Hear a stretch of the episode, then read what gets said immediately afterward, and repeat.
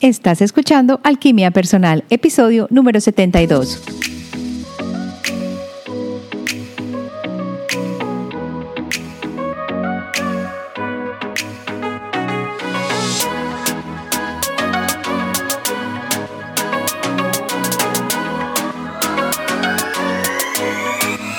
En esta emisión de Alquimia Personal nos vamos a adentrar en las razones de por qué soñamos. Como ves, continuamos con la serie de los sueños y vamos a pasar de allí a los sueños incubadores. ¿Qué son estos sueños? ¿Qué significan? ¿Y cómo puedes usarlos para tu mayor beneficio? Y por último, vamos a decir lo que haremos la semana entrante con relación a los sueños, porque seguimos trabajando en los sueños. Vamos al episodio. Soy Marcela Gil este podcast está diseñado para ayudarte a sacarle el máximo a tu proceso de transformación personal, dándote las herramientas para catalizar y simplificar el camino de la alquimia, conectándote con el mundo que no ves y activando en ti el potencial infinito que trajiste al nacer.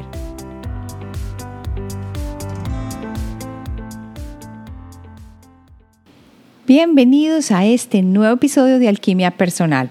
Seguimos trabajando esta serie de los sueños tan interesante que nos trae tantas cosas que podemos aplicar en nuestra vida y sobre todo que vamos a mirar a los sueños desde diferentes puntos de vista.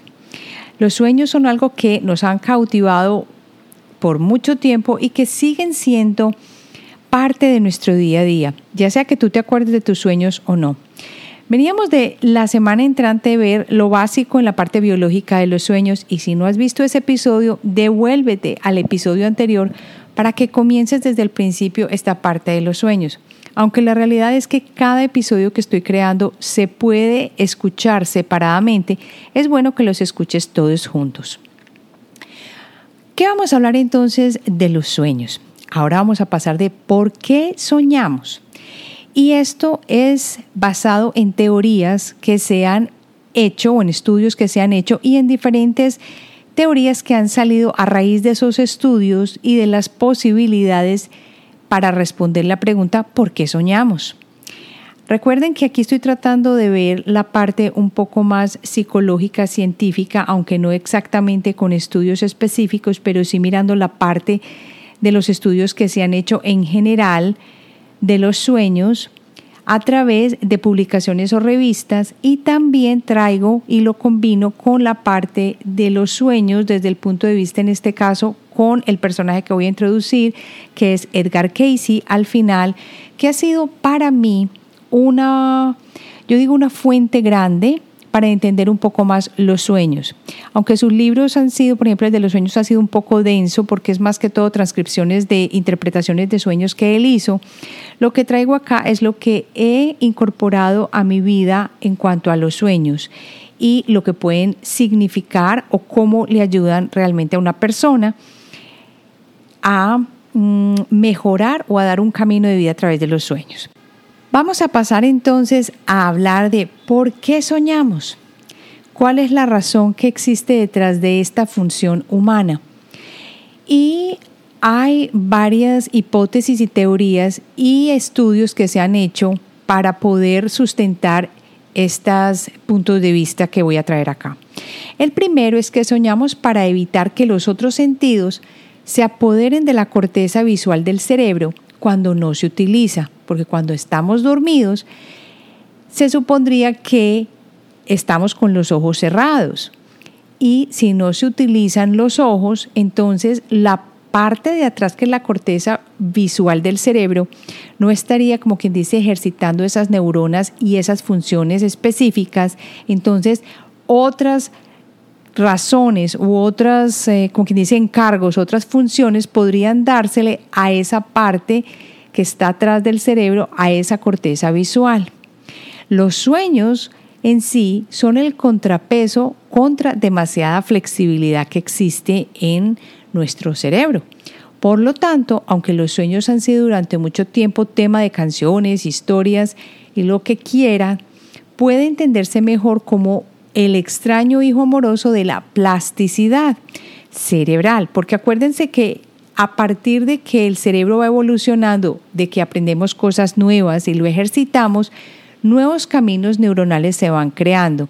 Entonces, si digamos dejamos de usar la corteza visual del cerebro, esta se va a ocupar con otras funciones.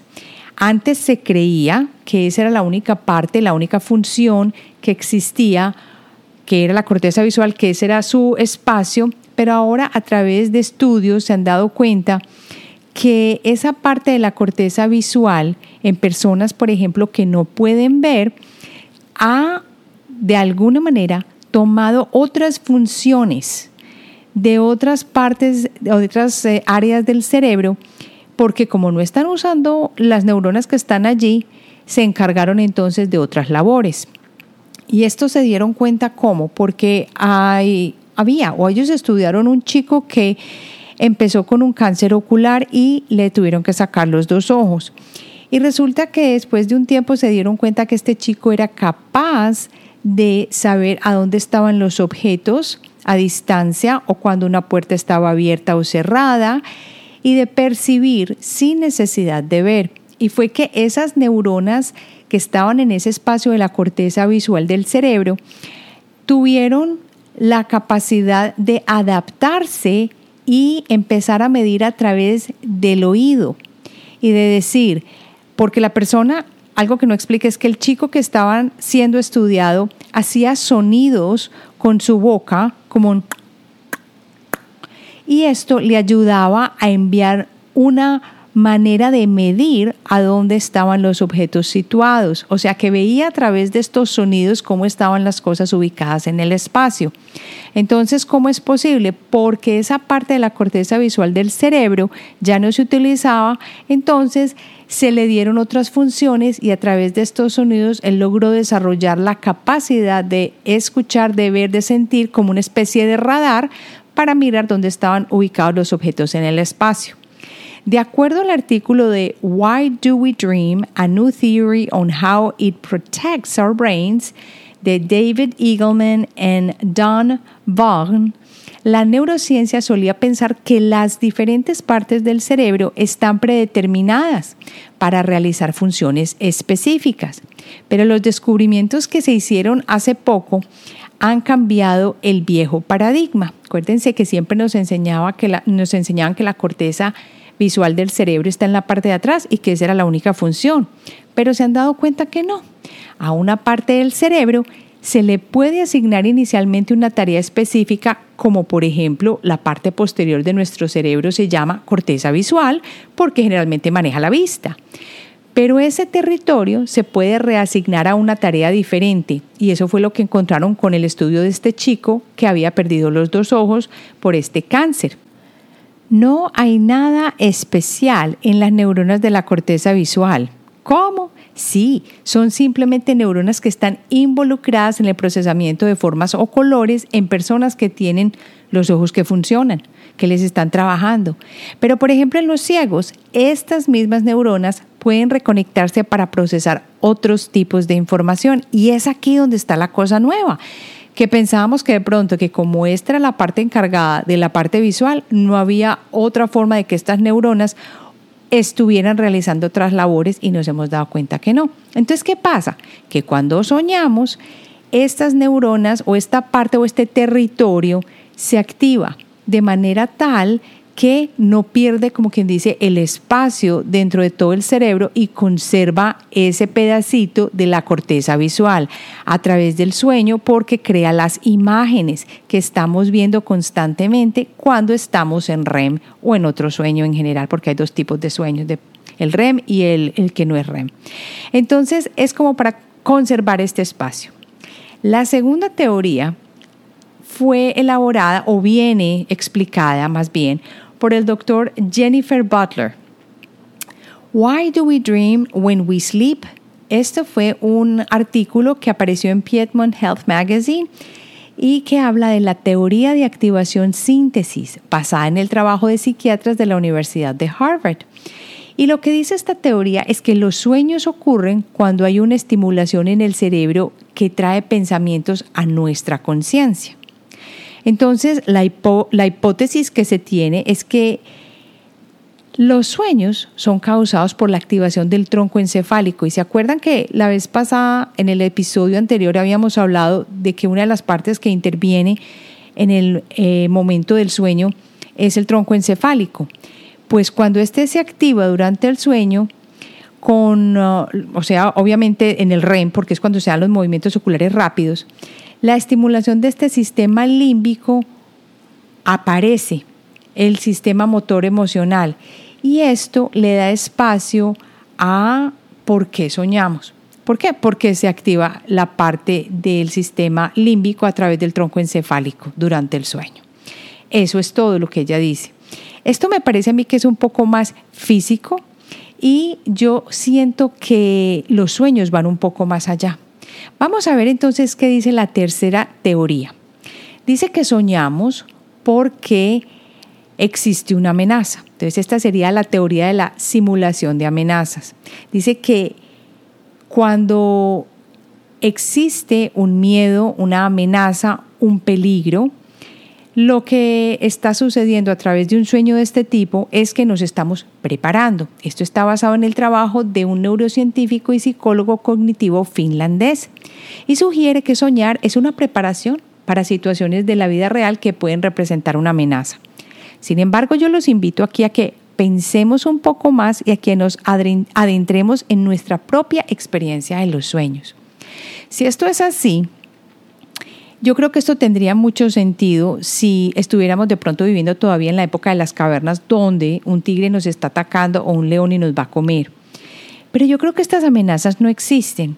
Entonces yo no me acuerdo, o de pronto, pues lo habré soñado, pero no lo sé, de que yo sueñe con muchas amenazas del ambiente en este momento, como que me va a pisar un carro o que me monté en una montaña rusa que les tengo pánico y que sienta que se me vaya a desprender el corazón o que de pronto me quedé asfixiada porque llegó una bomba atómica y ya nos quedamos sin la capacidad de respirar o no sé.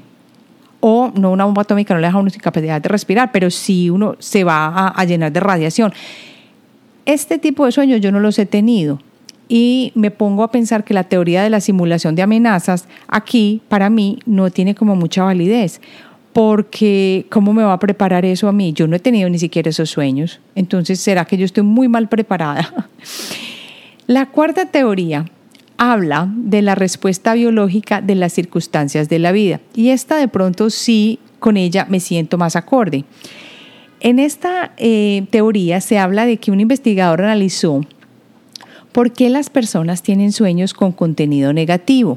En particular sueños que involucran a, atacantes, enemigos. Entonces uno sueña que lo van persiguiendo, alguien con un arma cortopunzante. Bueno, estos sueños sí los he tenido yo y me imagino que si tú buscas dentro de tu memoria de sueños te vas a dar cuenta que has tenido ese tipo de sueños. De pronto es porque están más acordes al día a día en el que vivimos y en, la, en el tipo de ambiente en el que estamos. Hay muchas personas que sueñan que les van a robar el carro o que los están apuntando con una pistola.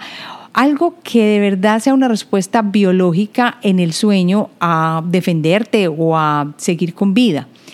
Podría ser una respuesta evolutiva y biológica en general quizás basada en las diferentes experiencias de vida. Yo me imagino que de pronto una persona que vive en un país que necesita mirar mucho más la supervivencia en el día a día, por ejemplo, de dónde me voy a sacar lo, básico del día, la papa y la yuca, como decimos coloquialmente, o si voy a la esquina me van a poner una pistola en el carro y me van a matar para quitarme el carro, o una persona que esté lidiando con un tipo de peligros que necesitan respuesta biológica diferente a las circunstancias de su vida, me imagino que entonces tendría que soñar este tipo de cosas. Yo creo que en un ambiente así también cabría hablar de sueños de que el trabajador le está quitando a uno el trabajo, ¿cierto? El, compañero de trabajo o las envidias que suceden en la empresa. Estas son circunstancias que eh, estamos viviendo en el día a día y requieren una respuesta biológica ante el estrés, porque una situación así es súper estresante. Entonces, esta es la cuarta teoría que dice que por eso es que soñamos. Del contenido negativo obviamente. Sin embargo, si yo me pongo a mirar la mayoría de mis sueños, tiene un contenido muy positivo, no tiene contenido negativo, pues de vez en cuando sí sucede, pero no es el común.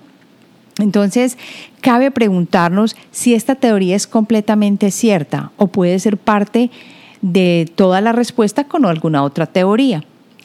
La número 5 dice que es porque necesitamos crear una organización de conocimientos y memorias. Entonces dice que esta investigación publicada en 1985 sugiere que el propósito de los sueños es organizar el conocimiento y formar conexiones cerebrales. Eso es todo. Y esto nos va a ayudar a recordar lo que necesitamos dentro de nuestra memoria. Esto fue creado o esto fue dicho por la doctora Butler, doctor Butler. Esta teoría sugiere que soñar es una oportunidad para que el cerebro resuelva problemas, tome decisiones y establezca prioridades. Esta la dejé de última antes de la que voy a explicar de Edgar Casey, porque me pareció que tiene mucho sentido no mirándolo solo desde un punto biológico, sino después de que yo les explique y les muestre lo que decía Edgar Casey, que es una persona que ya falleció y se llamaba el profeta durmiente.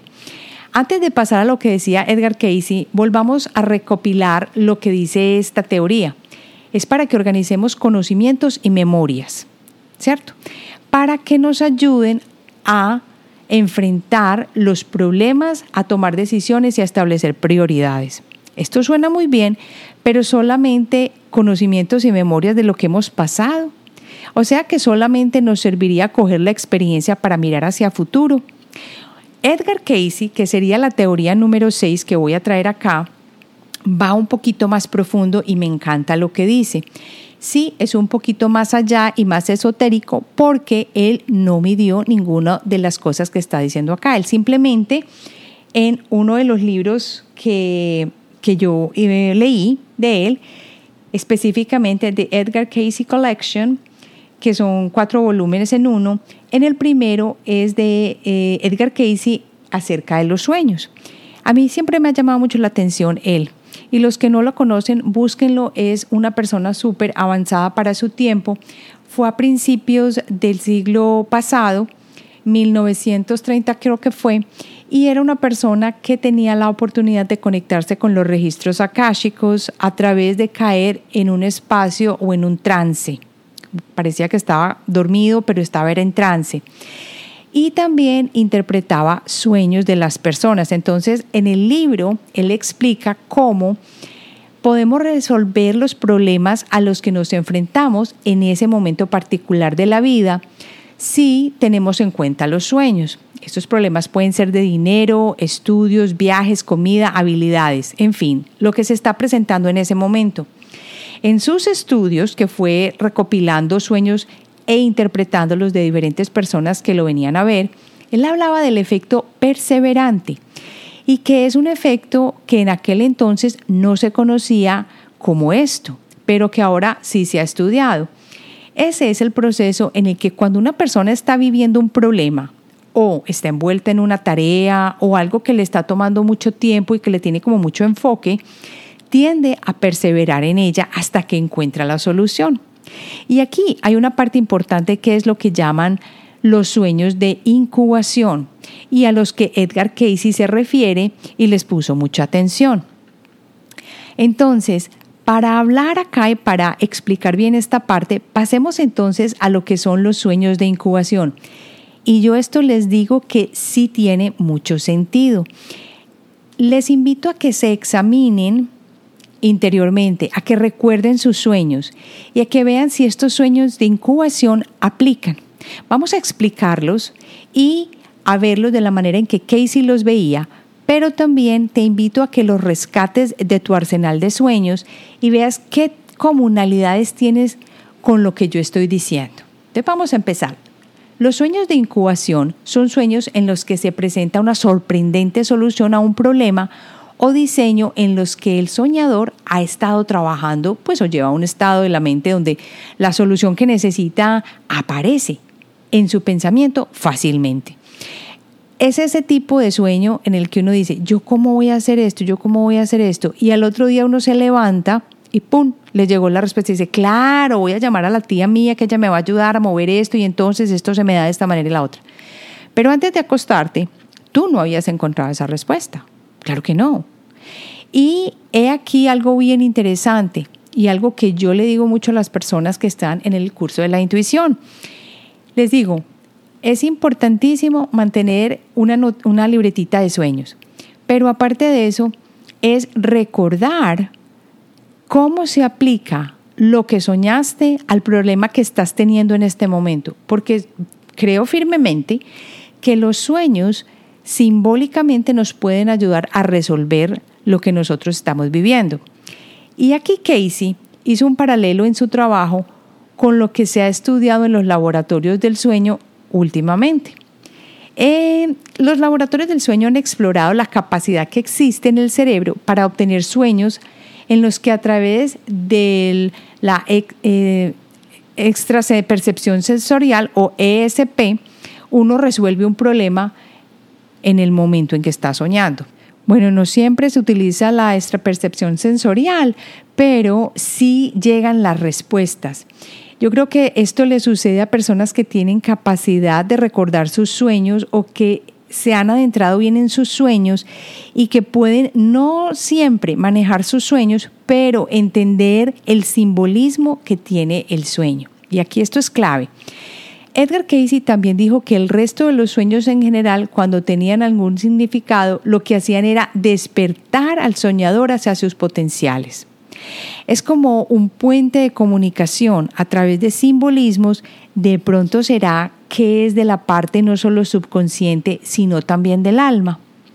Específicamente Casey explicó en general cómo los sueños detonan la señal para que la persona que sueña, diciéndole exactamente que es hora de moverse hacia nuevas responsabilidades o diciéndole desarrolla niveles de maduración más altos o guíate hacia este espacio o amplía tu proceso de pensamiento hacia nuevas posibilidades. Es decir, les da como un empujón a todas las personas que sueñan, recuerdan, sus, bueno, todos soñamos, o que recordamos nuestros sueños para que cuando pensemos y reflexionemos sobre estos sueños, tengamos esa capacidad de de pronto adentrarnos dentro de la, de la solución que podemos traer a nuestra vida.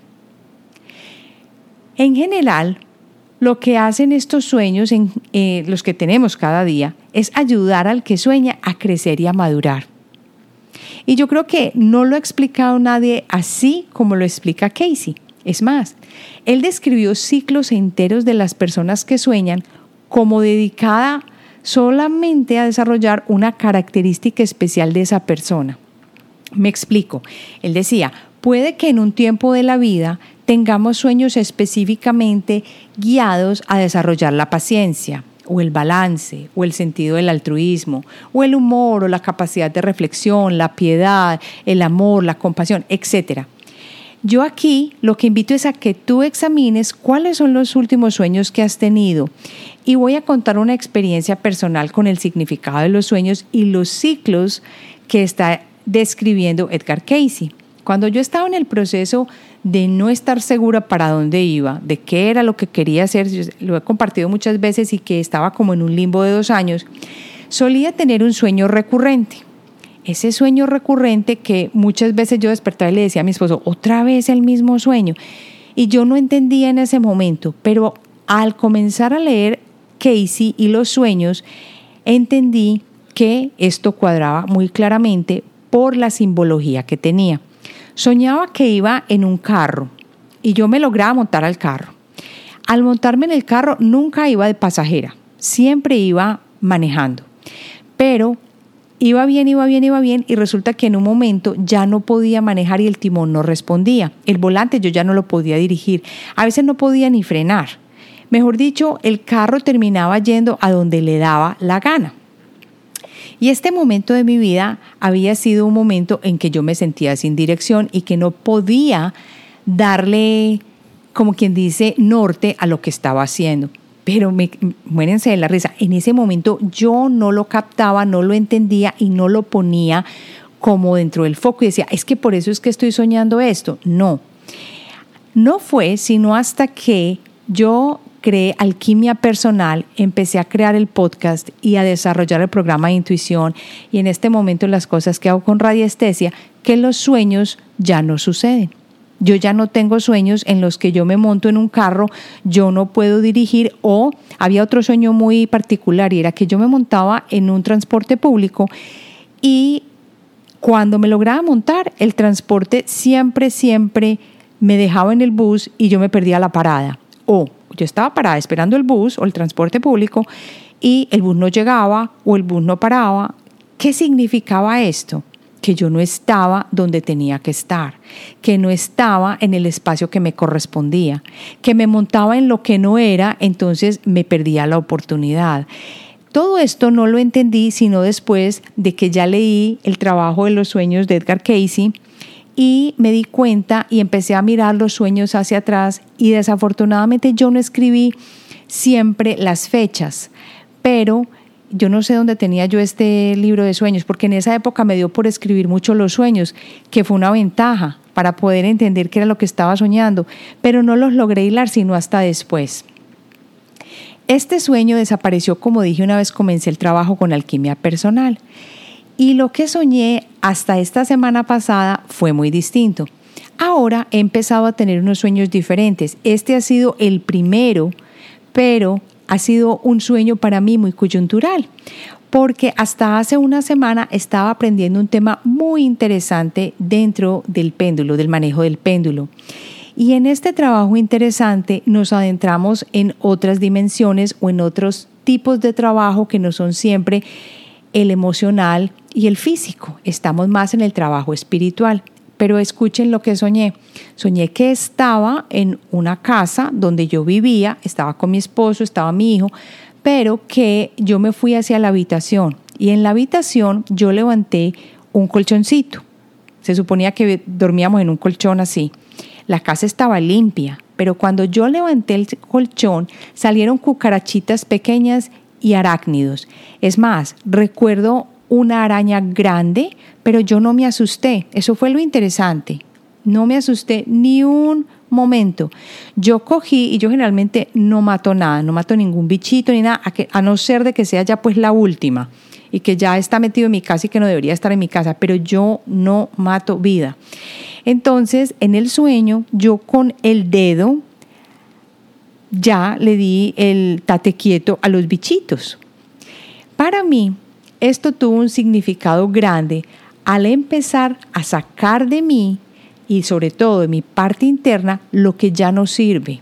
Y tuve la oportunidad de matar esos bichitos. Eso es lo que estoy haciendo en este momento con el péndulo. No solo para las personas con las que estoy haciendo trabajo, sino también para mí, porque yo también me lo aplico. Y esto también ha pasado a la parte de mi lado izquierdo de mi cuerpo, a las cosas subconscientes que tengo y que no yo no he podido, yo no había podido descubrir, pero miren qué tan interesante es cuando levanté el colchón. Ese colchón para mí representa levantar e irme más profundo en lo que no vemos. Se dan cuenta cómo el simbolismo es muy importante dentro del trabajo que estamos realizando. Si logramos unir la simbología es ahí entonces cuando la intuición nos empieza a hablar. Y esto ha sucedido a través del estudio del péndulo y la radiestesia y lo que estoy aplicando. Ha sido fascinante para mí ver todo este campo y toda esta diferencia. Así quería entonces terminar este episodio e invitarte a que si no eres parte de la comunidad de alquimia personal, te suscribas y vayas a la página de alquimiapersonal.com. Allí vas a encontrar en el menú principal una pestañita que dice suscribirse. Si estás dentro de la comunidad, te voy a enviar información sobre los talleres especiales, los talleres gratuitos, todos los programas que tenemos, el podcast. Te voy a contar qué está pasando en la comunidad y de vez en cuando también doy cosas especiales con descuentos o simplemente eventos gratuitos para la comunidad. Así que si te gusta lo que trato aquí en Alquimia Personal, te invito a que te inscribas. En cualquier momento que quieras te puedes dar de baja. Es más, estoy mandando los correos con un link en la parte de arriba donde dice, si no quieres recibir los correos, aquí te puedes dar de baja. Así que tú tienes el poder en tus manos. Nos vemos entonces la próxima semana.